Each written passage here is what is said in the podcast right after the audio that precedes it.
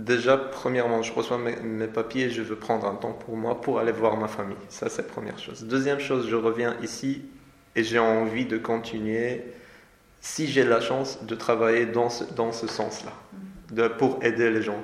Du coup, il y avait la proposition de ma copine aussi, elle m'a dit pourquoi tu fais pas une formation pour être interprète professionnel? Moi, j'ai une difficulté. Je parle très bien, j'écris très mal, et maintenant j'arrive plus à apprendre. Tu vois, j'ai envie d'apprendre, mais je me rappelle plus des règles pour écrire une lettre à quelqu'un ou quoi. Je fatigue nerveuse et mentale aussi. Euh. Ça y est, pour moi c'est comme mon cerveau, c'est bon. Avec tout ce que j'ai vécu, hmm. je suis bloqué. Du coup, je peux pas rédiger une lettre sans faire des fautes. Même quand je fais des articles sur mon petit blog, euh, je dois faire le, le, truc sur Word.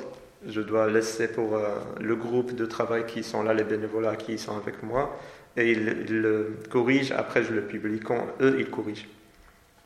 Mais j'ai envie, s'il y a une possibilité de juste oral, que je suis juste quelqu'un qui aide oralement, et ça sera un travail pour moi, je suis payé, pour moi pourquoi pas? J'ai envie de faire ça parce que ça sera mon boulot, et en même temps quelque chose que j'aime bien, que j'aide les gens.